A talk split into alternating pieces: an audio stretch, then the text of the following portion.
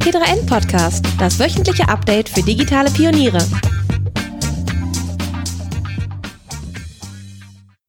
Hallo und herzlich willkommen zu einer neuen Ausgabe des T3N Podcast.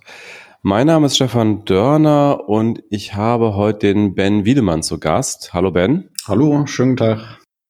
Wir nehmen mal wieder remote auf. Du sitzt in Hamburg oder in Hannover gerade? Gerade sitze ich in Berlin. Ach, in Berlin, okay, ja. da sind wir gerade beide in Berlin, okay, genau. Und wir sprechen heute über das Thema Führung in Tech-Teams.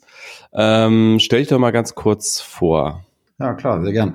Äh, ja, Ben, Benjamin Wiedenmann von der Firma Commitment. Wir sind eine kleine, wachsende Beratungsfirma, man könnte sagen so eine Art Boutique-Beratungsfirma. Ähm, und was wir machen, ist, wir begleiten Unternehmen in Veränderungsprozessen. Und diese Veränderungsprozesse, die sind meistens irgendwie so durch Technik getriggert. Und ähm, was wir ganz gut können, ist, wir, wir können Tech, wir sprechen Tech, wir kennen Menschen und ähm, das bringen wir ganz gerne zusammen. So, wir haben alle einen sehr unterschiedlichen Hintergrund. Was uns, glaube ich, alle verbindet, ist, dass wir ähm, ja, einen, sehr hohen Anspruch an uns haben und an die Art und Weise auch, wie unser Unternehmen funktioniert. Wir versuchen das Ganze maximal demokratisch zu leben. Ähm, das bringt dann Herausforderungen mit sich, aber macht total viel Spaß. Ähm, genau, und äh, begleiten eben unterschiedlichste Unternehmen von ganz kleinen Startups bis hin zu Großkonzernen da drin, dem zurechtzukommen, was man vielleicht so digitale Transformation nennt.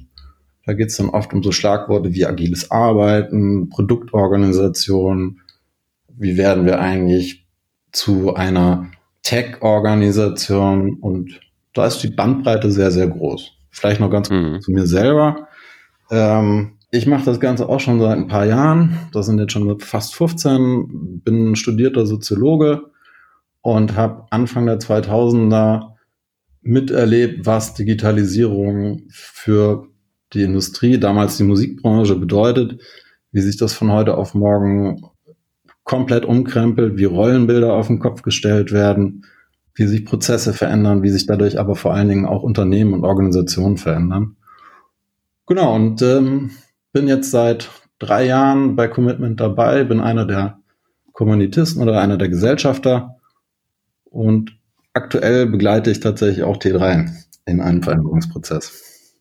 Genau, das sei der Transparenz halber auch nochmal erwähnt. Commitment mit K geschrieben übrigens. Und ihr habt aber auch einige wirklich große Kunden, die auf eurer Webseite aufführt. Also Otto ist dabei, Audi, AOK, NDR, Lufthansa, Xing. Also wirklich sehr viele Unternehmen, die, die Rang und Namen haben. Und du hast gesagt, maximal demokratisch. Das heißt, habt ihr Konsensprinzip oder wie seid ihr organisiert dann? Genau, wir haben das Konsentprinzip, also den Konsent mit T am Ende.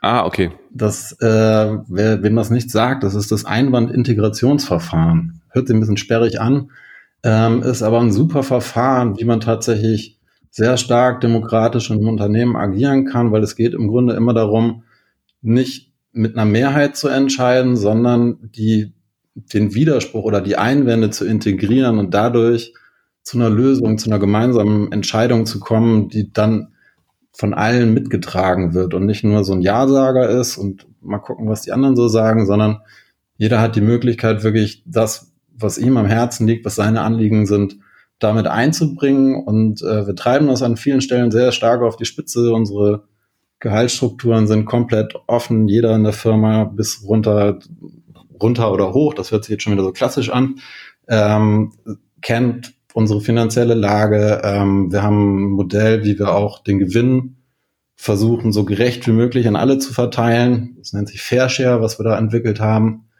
Das ist auch eine sehr, sehr spannende Diskussion übrigens. Was ist fair? Ne? Was ist gerecht in so einem Unternehmen? Gerade wenn man Beratung macht. Ähm, genau, und das üben wir jetzt ich bin seit drei Jahren dabei, Commitment gibt es seit vier Jahren und wir iterieren uns da auch so von Schritt zu Schritt weiter. Das äh, sind auch nochmal alles äh, spannende Themen, über die vielleicht auch nochmal irgendwann einen Podcast machen können. Also die Frage, wie kommt man eigentlich in einer Organisation zu Entscheidungen und ähm, was ist eigentlich eine faire Bezahlung zum Beispiel. Absolut. Aber heute sprechen wir erstmal über, über ähm, Tech-Teams und die Führung von Tech-Teams. Vielleicht, äh, ähm, vielleicht streifen wir nochmal das Thema Konsensfindung auch dabei. Ähm, aber erstmal eingangs gefragt, was ist denn das Besondere an der Führung von Tech-Teams? Was macht die Führung von Tech-Teams anders als die von anderen Teams? Mhm. Das ist eine super Frage.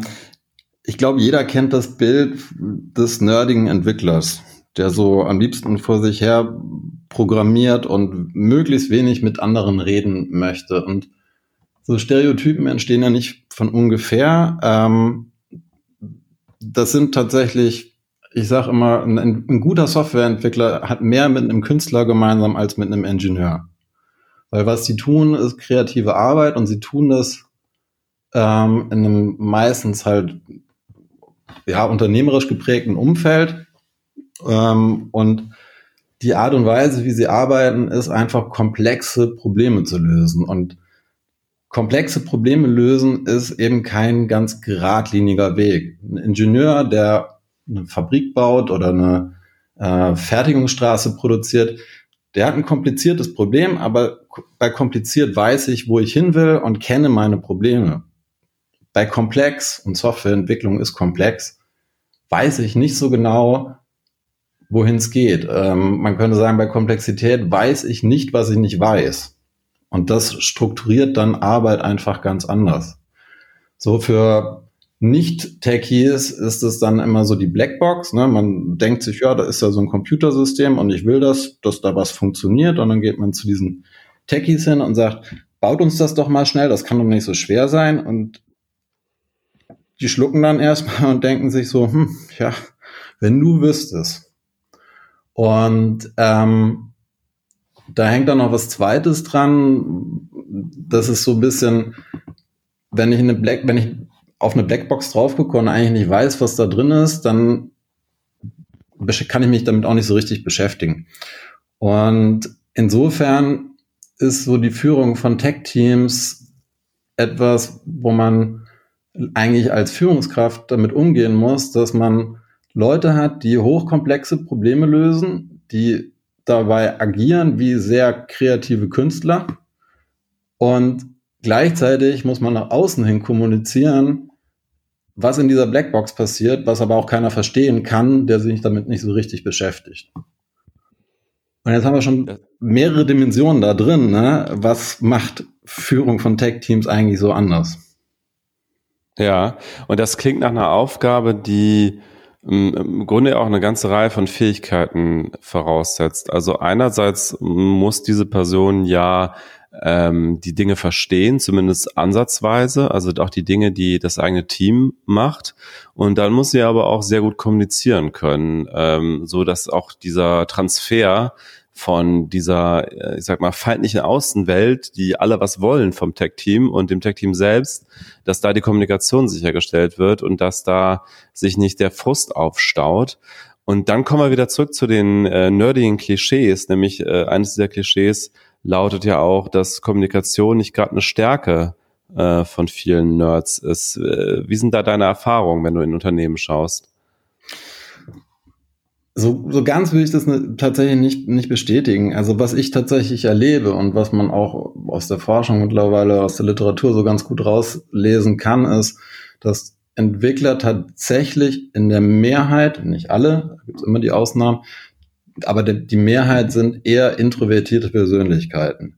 Das heißt nicht, dass die unkommunikativ sind, aber die kommunizieren anders als ein Extrovertierter. Die denken auch anders als Extrovertierte. Ähm, wenn ich mit, auf ne, mit einem Techie auf Augenhöhe rede und mich in seiner Fachdomäne mit ihm unterhalte, dann sind das hochkommunikative Menschen. Was die allerdings als introvertierte Menschen nervt, ist, wenn sie das Gefühl haben, da kommt jemand auf sie zu und labert sie voll und, und möchte nicht mitdenken, möchte nicht sich auf, auf Augenhöhe begeben und mit ihnen gemeinsam an der Lösung dieses Problems arbeiten, sondern eigentlich nur was abladen. Und das ist tatsächlich so ein bisschen das, woraus dann auch dieses Klischee entsteht. Das heißt ja, die wollen nicht reden, die wollen schon reden, aber die haben einen ziemlich hohen Anspruch an ihren Gesprächspartner. Und wenn der nicht erfüllt wird, dann ziehen sie sich tatsächlich manchmal gerne zurück. Ah, okay. Äh, diese Begriffe introvertiert und extravertiert sind ja, oder auch in umgangssprachlich auch extrovertiert, genau. sind ja schon so die Alltagssprache eingegangen, kommen ja eigentlich aus der Psychologie. Ähm, ich glaube, viele haben eine ungefähre Vorstellung davon, was das bedeutet, aber hast du eine, eine saubere Definition, dass du es nochmal abgrenzen kannst? Mhm. Was macht einen überwiegend introvertierten Menschen aus und was macht einen überwiegend extravertierten Menschen aus? Genau. Ähm, der Introvertierte, der ist einfach tatsächlich sehr stark nach innen gerichtet. Der reflektiert sehr viel, der denkt sehr viel nach und findet dann Lösungen in, in sich selber drin. Der braucht wenig Außenorientierung, während der Extravertierte, das ist richtig gesagt, umgangssprachlich sagt man extrovertiert, aber der Extravertierte, man könnte ganz verknappt sagen, der Extravertierte redet und denkt dann und der Introvertierte denkt und redet dann. Mhm. Und soweit ich weiß, gibt es ja ähm, Untersuchungen dazu, dass ähm, Extravertiertheit tatsächlich ein positiver Faktor ist für die Karriere, oder? Hast du da entsprechende Unter ja. Also wenn man sich so die klassischen Managementstudien anguckt, wer wird Führungskraft, ähm, auch auch die Vorstellung, was muss eine gute Führungskraft, ein, ein guter Leader machen, äh, dann sind Extravertierte da weit im Vorteil, ne? weil die können halt gut kommunizieren, die stellen sich gerne vorne hin vor die Masse und erzählen und nehmen Leute gerne mit und das sind natürlich Qualitäten, die von Führungskräften gefordert wurden und auch immer noch werden. Ähm, es ist auch so von der Verteilung her, dass ungefähr knapp über die Hälfte tatsächlich äh, der, der Menschheit extravertiert ist ähm, und die Introvertierten so ganz leicht in der Unterzahl. Ähm, aber gerade in, in, in Berufen oder in Umfeldern und dann eben in Rollen wie Führungskraft ähm, haben Extravertierte einfach einen kleinen Vorteil, weil sie einfach gerne reden und Kommunikation, du hast es auch eingangs schon gesagt, ist halt tatsächlich ein sehr, sehr wichtiger Teil, gerade auch wenn es dann um sowas geht wie Softwareentwicklung und Marketing und Softwareentwicklung und Vertrieb, alle arbeiten zusammen. Da muss man einfach kommunizieren und auch Sprache übersetzen können. Und das ist natürlich eine, eine Sache, die Extravertierte einfach besser beherrschen. Mhm. Wobei man muss noch dazu sagen, ist es natürlich nicht 100% schwarz-weiß mit dem extravertiert und introvertiert. Also jeder Mensch hat auch beide Anteile und je nach Kontext ein bisschen anders, aber äh, bei manchen überwiegen halt die einen oder die anderen Eigenschaften. Ne? Genau. Und ähm, es gibt ja so etwas, ich weiß ja nicht, ob, ich, ob man das schon als Trend bezeichnen kann, aber es gibt ja zumindest Unternehmen und Organisationen, die sich ähm, die Führung neu denken in, in Tech-Teams und die das ein bisschen anders aufteilen, als man das klassisch in anderen Teams gewohnt ist. Also da gibt es dann nicht einen Chef oder eine Chefin für ein Team, sondern es gibt verschiedene Führungsrollen, die aufgeteilt sind nach Kompetenzen. Also es gibt einen Tech-Lead, einen Product-Lead und einen People-Lead zum Beispiel. Ähm, ist das was, äh, wo du direkte Erfahrung hast äh, von Unternehmen, die das eingeführt haben? Und wenn ja, würdest du das ganz allgemein empfehlen oder würdest du sagen, es kommt darauf an? Äh, wann sind diese, wann ist diese Aufspaltung sinnvoll? Mhm. Also ich habe das tatsächlich in mehreren Unter äh, Unternehmen schon erlebt. Ich war selber lange Zeit Führungskraft bei Otto und Otto hat das Prinzip sehr, sehr erfolgreich für sich angewandt. Ähm, und jetzt kommt auch schon direkt die Einschränkung im Tech-Bereich. Ähm, mhm. Weil da funktioniert, also da ist es in gewisser Weise wirklich notwendig. Warum, kann ich gleich ein bisschen was dazu erzählen. Ähm, in anderen Bereichen entsteht aber zunehmend auch die Erkenntnis, dass das vielleicht nicht in dieser Dreifachausprägung, aber in, in, einer, in einer Aufteilung von Führung in unterschiedliche Rollen, dass das durchaus eine gute Idee ist. Um das zu verstehen, muss man wahrscheinlich ein bisschen weiter hinten ansetzen, ähm, nämlich was ist eigentlich so die klassische Führungskraft? Ähm, klassische Führungskraft ist der, der Chef, manchmal oder sehr, sehr oft der beste Experte, den man gefunden hat, den man irgendwie belohnen musste, einen Karriereweg aufmachen und dann hat man ihn zum Chef gemacht. Der Anspruch an so eine klassische Führungskraft ist dabei enorm. Der soll nämlich alles Mögliche sein. Der soll Kommunikator sein, der soll Change Manager sein, der soll Stratege sein, der soll Projektmanager sein, Menschenversteher. Also es gibt selbst in der, in der moderneren Führungskräfteschulung meistens redet man davon, dass eine Führungskraft acht, neun unterschiedliche Rollen in sich drin haben sollte, auch zu unterschiedlichen Ausprägungen. Und dann ist es eine gute Führungskraft, wenn sie sich darüber bewusst ist, dass diese Rollen in ihr drin sind und sie damit auch umgehen kann. Das funktioniert eben so lange ganz gut, wie ähm, tatsächlich m, jemand, der Führungsverantwortung hat, sich dessen bewusst ist und damit dann auch arbeiten kann. Wo es halt nicht funktioniert, ist, wenn diese Person das nicht weiß. Und eine zweite Sache, wenn man auf die klassische Führungskraft drauf guckt, ist halt, der Chef entscheidet. Das heißt, er teilt nicht nur ganz klassisch Arbeit zu, sondern er ist auch am Ende die Entscheidungsinstanz. Und das funktioniert im Tech-Bereich insbesondere nicht, weil die Entwicklung im Tech-Bereich ist rasend schnell. Und wenn ich vor zehn Jahren der beste Entwickler war und dann Teamlead oder Abteilungsleiter geworden bin, weil ich ja der Experte mit dem meisten Wissen bin, gehe ich erstmal raus aus der Entwicklerrolle, rein in diese Führungsrolle. Das heißt, ich habe gar nicht mehr so die Zeit, mich zum Beispiel mit der Technik zu beschäftigen. Die entwickelt sich aber rasend schnell weiter.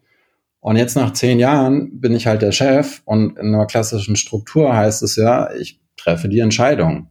Und jetzt muss ich plötzlich Entscheidungen zum Beispiel zu technischen Fragestellungen treffen, wo ich schon längst den Anschluss verloren habe und das Wissen gar nicht mehr habe. Weil ich habe ja in der Zwischenzeit alles Mögliche gemacht. Ich musste mich um meine Abteilung kümmern, ich musste da eine Budget, Budgetplanung machen.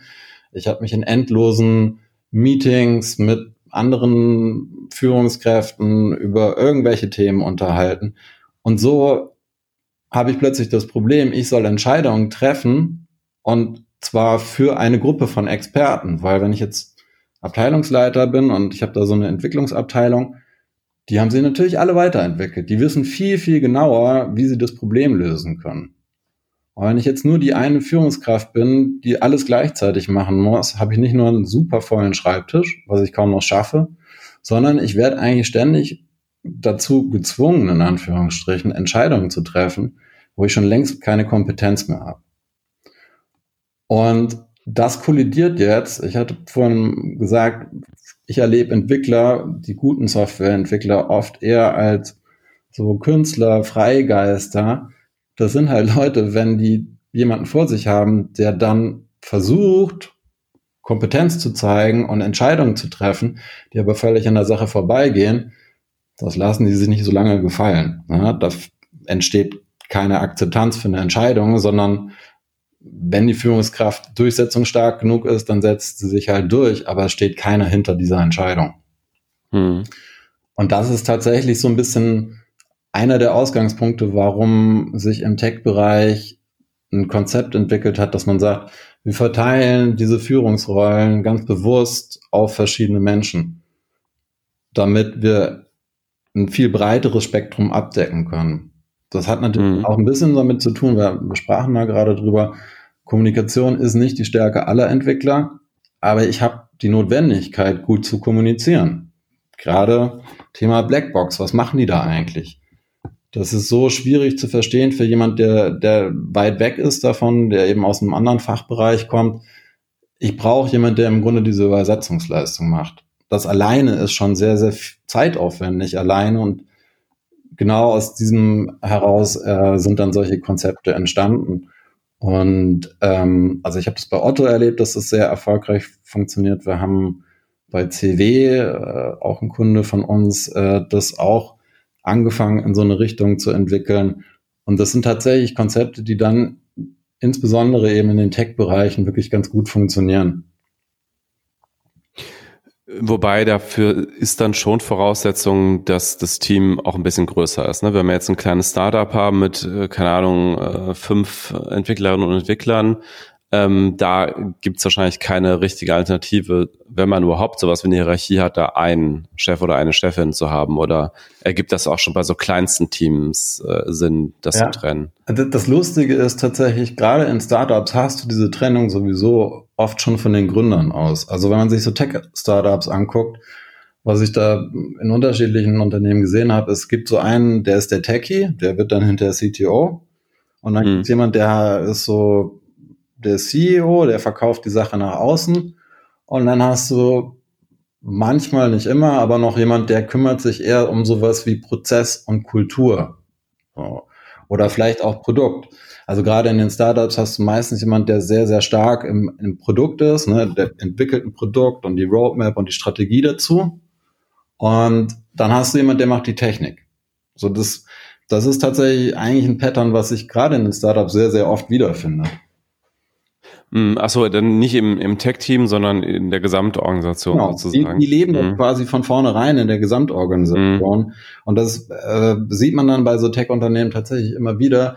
Die schaffen es dann, diese Struktur tatsächlich sehr konsequent auch im ganzen Unternehmen auszurollen. Ne? Und mhm. dadurch geht es dann, wenn dann so ein Unternehmen, also so ein Startup wächst, sehr einfach, das dann auch innerhalb der Tech-Teams direkt quasi zu replizieren und zu sagen, dass das, was wir im Großen und Ganzen machen und wie wir uns da aufgestellt haben, das machen wir natürlich auch dann in so Tech-Teams.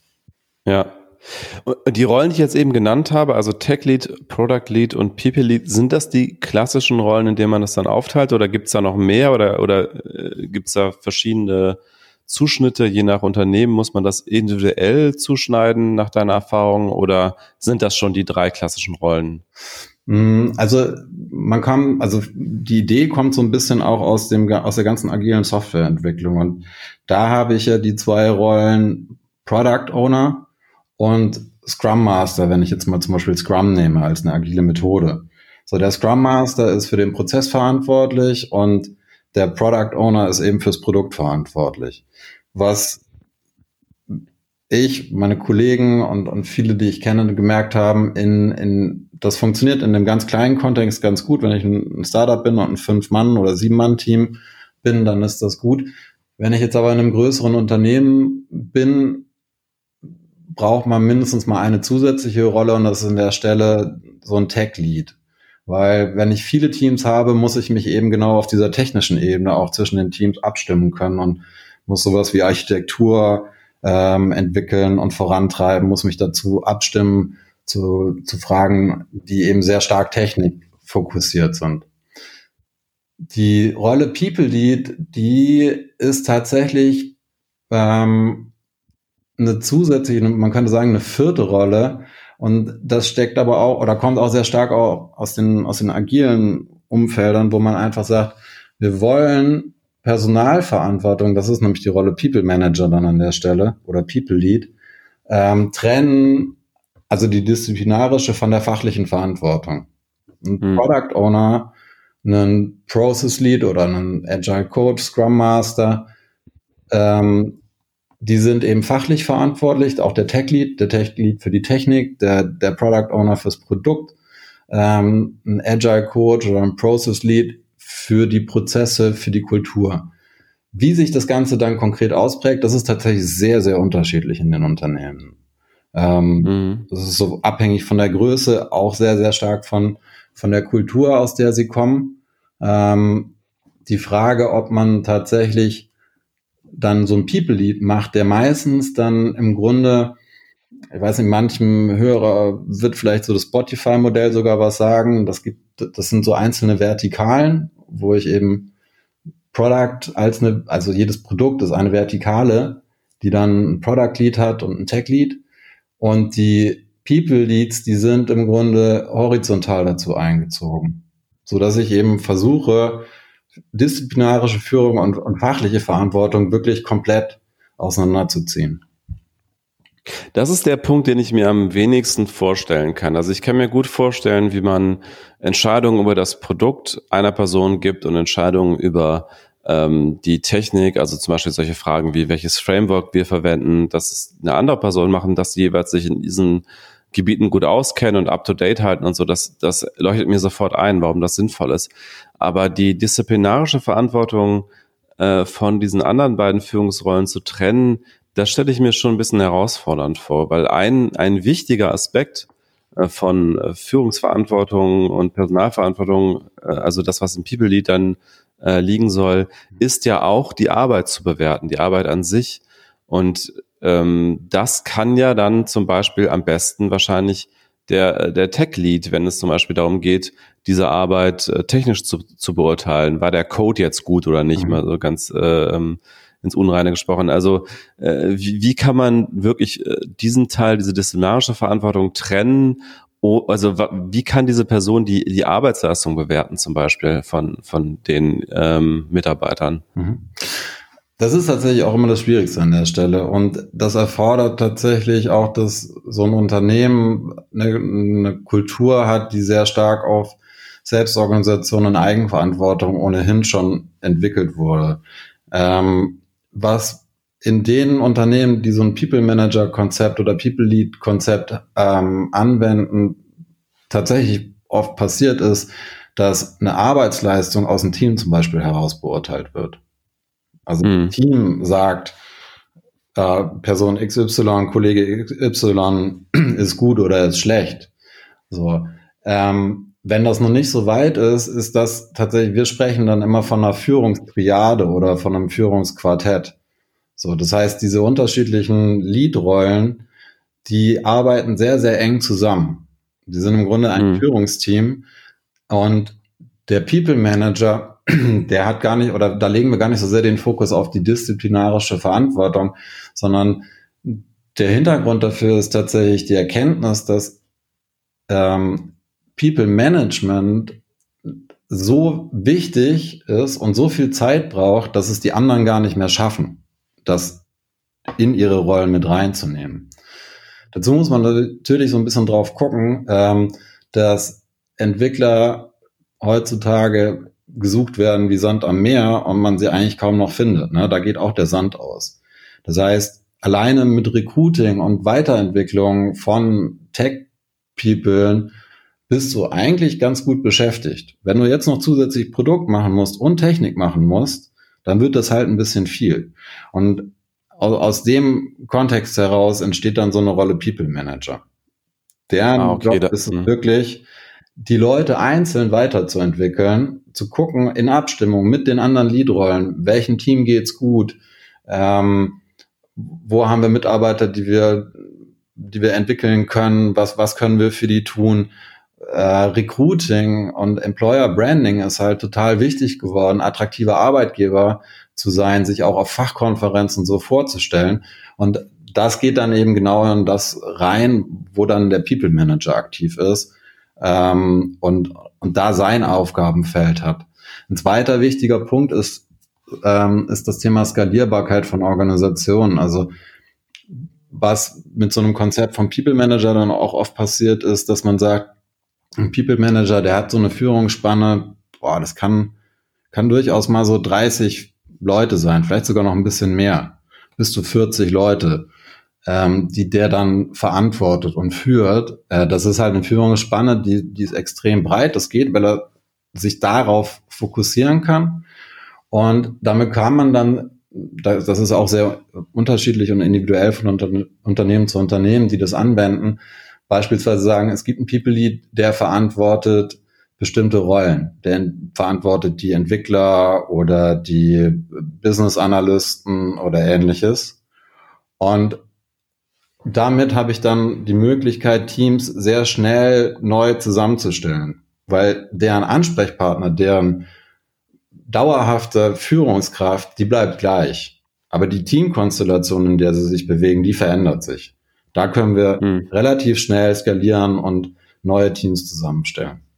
Wobei ich mich jetzt gerade gefragt habe, also wenn der People Lead zum Beispiel auch dafür verantwortlich ist, die, die Leute zu entwickeln, ähm, wenn es um solche Fragen geht wie, was ist eine sinnvolle Fortbildungsmaßnahme, wird ja wahrscheinlich auch der Tech-Lead in den meisten Fällen äh, das kompetenter beantworten können, genau. oder?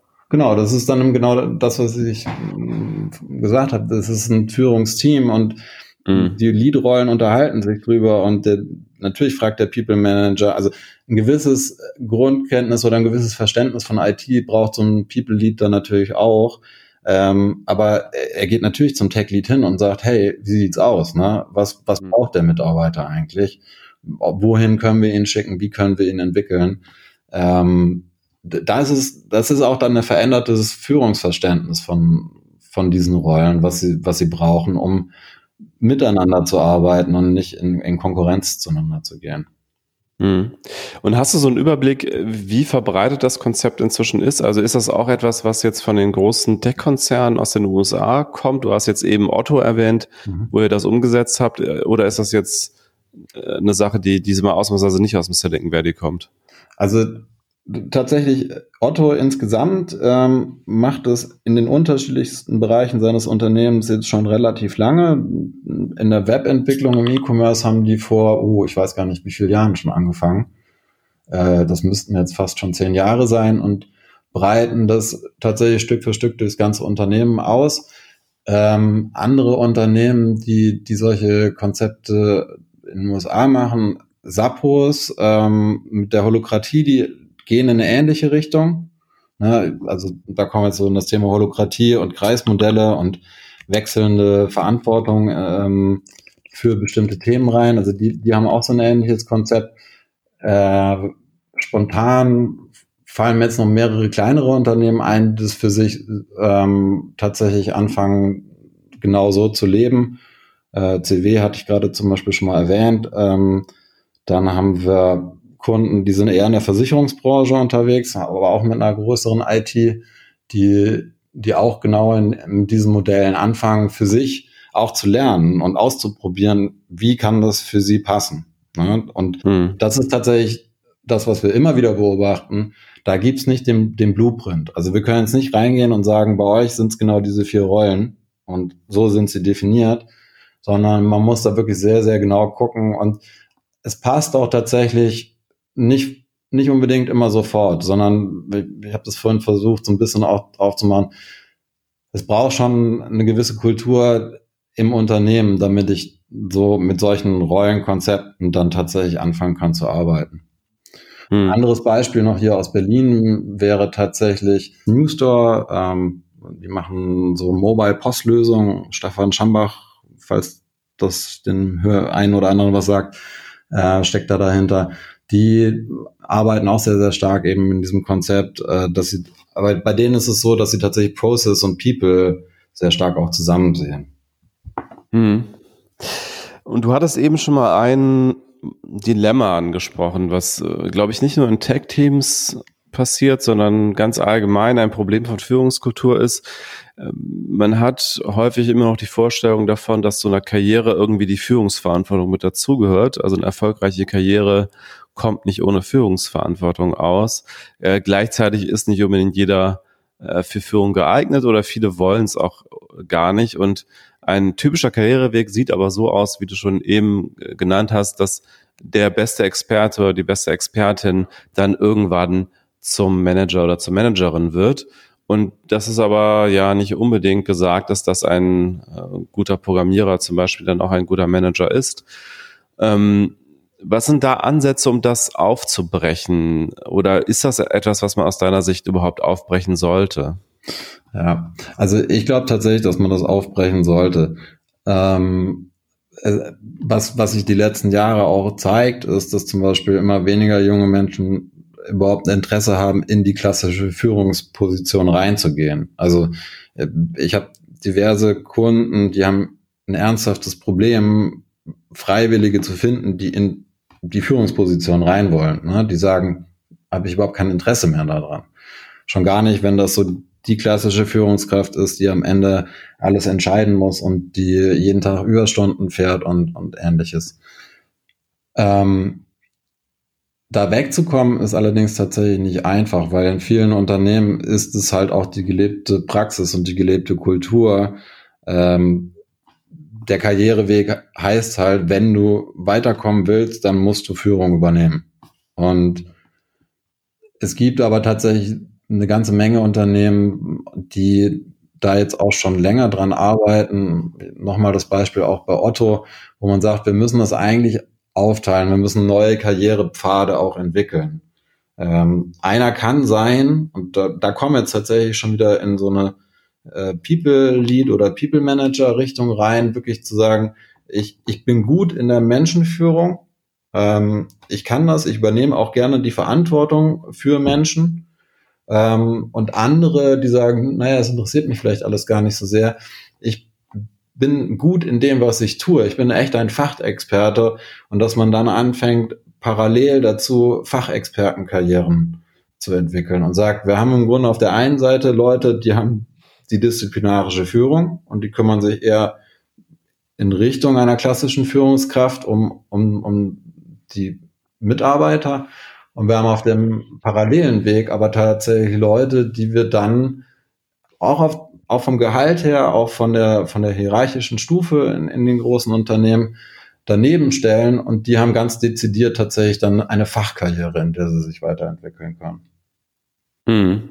Und äh, wie verbreitet ist das, würdest du sagen? Also scheuen sich die meisten Unternehmen in Deutschland noch davor, zum Beispiel Expertinnen und Experten, die richtige Koryphäen sind in ihrem Gebiet, aber keine Führungsverantwortung übernehmen wollen, ähm, scheuen die sich, den die großen Gehälter zu bezahlen oder ist, äh, sind da die, die Hemmungen abgebaut worden in den letzten Jahren? Also mein Eindruck ist, dass sich die Hemmungen langsam abbauen, weil tatsächlich etwas ins Bewusstsein reinkommt, was es bisher noch nicht so richtig gab, dass nämlich diese Leute, die die Fachkarriere gehen, ähm, die, wenn man jetzt klassisch drauf guckt, sich scheuen, in die Führungsverantwortung zu gehen, dass die sehr wohl Führung übernehmen. Zum Teil viel mhm. stärker. Mhm. So, und das ist tatsächlich etwas, was ich beobachte in Unternehmen, da verändert sich was. Also man beginnt zu verstehen, dass Führung nicht gleich disziplinarische Verantwortung ist, sondern ganz im Gegenteil. Ich habe das selber in, in unterschiedlichen Unternehmen jetzt schon erlebt, dass am Ende Gro Projektleiter beispielsweise, die immer nur lateral führen können, vielleicht in einer ganz strengen Projektorganisation wirklich auch einen Durchgriff haben, wie man mal so schön sagt. Ähm, aber das sind eigentlich nicht die, die klassischen Führungskräfte, die die disziplinarische Verantwortung haben, aber sie übernehmen extrem viel Führung, sie übernehmen extrem viel Verantwortung und sind am, jenigen, am Ende diejenigen, die auch den Erfolg dann bringen. Hm. So, das ist aber tatsächlich was, was sich so auch unserer Erfahrung nach erst Stück für Stück entwickelt. Ne? Hm, ähm, da kommt viel auch aus dem Gedanken heraus. In Deutschland heißt es ja Führung. Ich finde an vielen Stellen den englischen Begriff Leadership da viel, viel treffender. Ähm, und die Frage, was ist eigentlich gutes Leadership? Was zeichnet das aus? Die geht genau in diese Richtung und sagt, naja, wir müssen das anfangen, anders zu denken, weil wir, wir können eben nicht mehr einfach nur sagen, der ehemals beste Experte wird jetzt zum Chef. Hm. Ist es so, dass es nach deiner anekdotischer Beobachtung ähm, kann man sagen, dass Leute, die in Anführungsstrichen die Führungsverantwortung, die klassische scheuen, äh, sind das Leute, die zum Beispiel keine Lust haben, der klassische Chef oder Chefin zu sein, aber die dann eben auf die Art und Weise auch in ihrer Nicht-Chefrolle führen, wie zum Beispiel, dass sie anderen Kolleginnen und Kollegen helfen, äh, also eine Art Mentoring-Funktion übernehmen, ähm, also helfen, die, die weiterzuentwickeln, zu lernen und so weiter. Ja, absolut. Also das ist genau das. Ähm, das, das erlebe ich tatsächlich äh, in natürlich eher den tech geprägten Unternehmen, weil das da schon viel verbreiteter ist. Aber das ist genau der Anspruch oder auch das Selbstverständnis von Führungskräften, von jungen Führungskräften, die sagen, ich sehe mich viel, viel stärker als Mentor, als Coach, als Enabler, ähm, als jemand, der sagt, du machst das jetzt so, sondern dieses du machst das jetzt so, das wird eben mit, mit sehr stark mit der klassischen Führung verbunden und das wollen diese jungen Führungskräfte selber nicht. Die wollen nicht so mhm. geführt werden. Die haben einen ganz anderen mhm. Anspruch ähm, und suchen viel stärker einen Zugang auch zu, zu ihren Mitarbeitern und Kollegen und gucken, wie, wie, was für ein Umfeld muss ich eigentlich schaffen, damit der gut ist. Und das ist was anderes als ich bin der Chef ähm, und ich habe hier so mein Reich. Ich, ich kenne Unternehmen, da kann man von regelrechten Fürstentümern sprechen, die da eben existieren. Hm. Und da ist eher Krieg zwischen den Fürstentümern und nimm mir bloß nichts weg. Ähm, weil wenn du mir was wegnimmst, dann wird das immer direkt mit, mit Machtverlust und mit, mit Ansehensverlust verbunden. Und da entsteht tatsächlich was Neues, ähm, wo es Unternehmen gelingt, mit jungen Führungskräften eben ein anderes Bild auch auf den Mitarbeiter zu entwickeln und zu sagen, wir müssen gucken, dass wir Fachkräfte halten, dass wir Talente gewinnen. Und da, da können wir nicht mit der Keule irgendwie durchgehen und die Leute zusammenfalten, wenn die einen Fehler machen, sondern ganz im Gegenteil, wenn jemand einen Fehler macht, dann muss ich als Führungskraft hingehen und sagen, hey, das ist kein Ding, lass uns schauen, was du daraus lernen kannst. Hm. Aber dann ist ja vielleicht gar nicht, äh, dann ist vielleicht gar nicht der Fall, dass so viele Menschen heute Führungsverantwortung scheuen, sondern dass sie vielleicht auch ein falsches Bild davon haben, was sie, was von ihnen erwartet wird als Führungskraft. Also dass sie da nicht unbedingt der, der Klischee äh, 50er also Jahre Chef sein müssen, der da irgendwie äh, Füßen auf dem Tisch und Zigarre im Mund irgendwie den Leuten Befehle erteilt, sondern dass es halt ähm, eher darum geht, Menschen eine Umgebung zu bieten, in denen sie sich optimal entwickeln können, dass, dass sie eher unterstützen, dass sie äh, eben helfen, die Leuten sich, äh, sich weiterzuentwickeln, was zu lernen. Äh, vielleicht muss da einfach auch so das Bild von Führung ein anderes sein, damit wieder mehr auch jüngere Menschen Lust haben, diese Rolle zu übernehmen. Absolut. Ähm, und ich, glaube, das ist auch genau das, warum viele junge Menschen keine Lust auf Führung haben, weil in, in vielen Unternehmen, da gucke ich eher in Richtung der großen Unternehmen, ähm, immer noch sehr stark an diesem alten, an diesen alten Führungsrollen, an diesem alten Führungsverständnis hängen. Es fällt denen schwer, das zu verändern. Was auch ein Stück weit verständlich ist, weil wenn, wenn ich mir anschaue, ich habe ein Unternehmen, da sind Mitarbeiter, die haben 30 Jahre lang klassische Karriere gemacht, die sind ja jetzt die Entscheider. Und mhm. wenn, wenn ich jetzt an die herangehe und sage, guck mal, wir müssen irgendwie Führung anders verstehen, dann sagen die, warum? Das verstehe ich nicht. Ich bin doch auch Chef geworden. Ja? Mhm. Es sind aber diejenigen, die eigentlich die Entscheidung treffen müssten, das anders zu machen. Ich glaube, dass da HR-Bereichen tatsächlich auch eine große Verantwortung zukommt, die sie erst allmählich anfangen zu begreifen. Also eine klassische HR-Organisation, auch wenn sie sich schon relativ modern mit einem Business-Partner-Modell beispielsweise aufgestellt hat, ähm, die haben halt ihre Führungskräfte, Trainings und da ist klar beschrieben, was ist die Rolle einer Führungskraft. Ne? Gibt schöne Stellenprofile und Rollenprofile und es ist alles total fein ausgearbeitet. Ähm, und die sind selber auch oft so organisiert und da merken wir aber tatsächlich, dass so ein Umdenken beginnt und auch ein Lernen wollen beginnt dass gerade HR-Abteilungen sich mit Agilität beschäftigen und schauen, wie kann das eigentlich anders gehen. Das müssen die aber erstmal für sich lernen, bevor sie es dann auch überhaupt ins Unternehmen reinbringen können. Und was dazu kommt, ist, ähm, zwar gibt es in Deutschland so rein rechtlich immer einen Arbeitsdirektor im Unternehmen. Wenn man sich dabei allein anguckt, wie die Besetzung ist zwischen Frauen und Männern, dann ist das tatsächlich sehr oft eine Rolle, die am Ende eine Frau kriegen kann. Also in, in deutschen Großunternehmen, ähm, wenn eine Frau Karriere machen kann, dann wird sie am Ende Arbeitsdirektorin, jetzt mal etwas überspitzt gesagt. Und mhm. das ist dann aber auch der Blick der anderen Vorstandskollegen. Ne? So, die, die Frauen, die dürfen ja da HR machen und das müssen wir nicht ernst nehmen. Das ist ja nicht so wichtig. Sollen die mal, die sollen mal gucken, dass alle glücklich sind.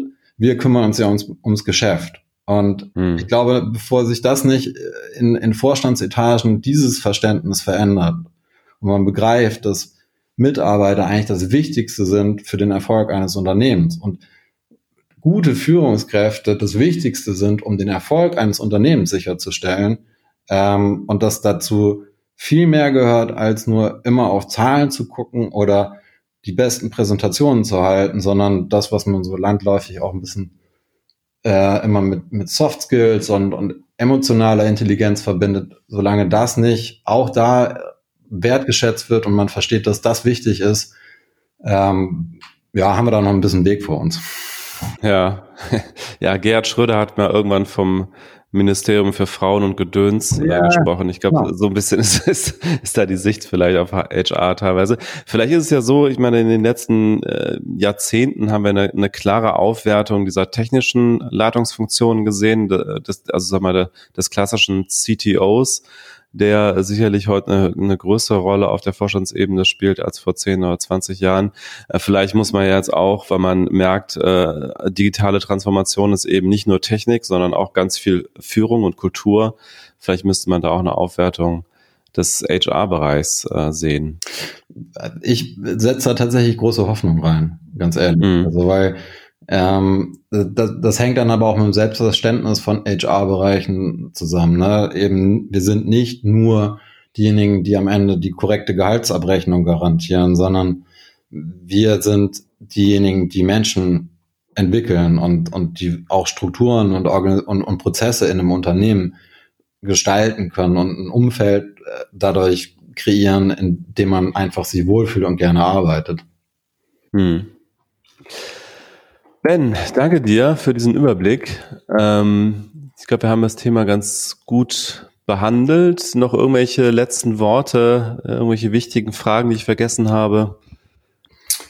Ich glaube, wir haben das tatsächlich äh, ganz gut umrissen. So und ich freue mich, wenn jeder, der sich mit dem Thema beschäftigt und da einfach neugierig ist, äh, weil tatsächlich die Beschäftigung damit, die fängt an, Dinge im, im Kopf zu verändern und das verändert am Ende dann das, was wir tun und damit entsteht neue Kultur. Alles klar. Danke dir und danke euch fürs Zuhören und bis zum nächsten Mal. Tschüss.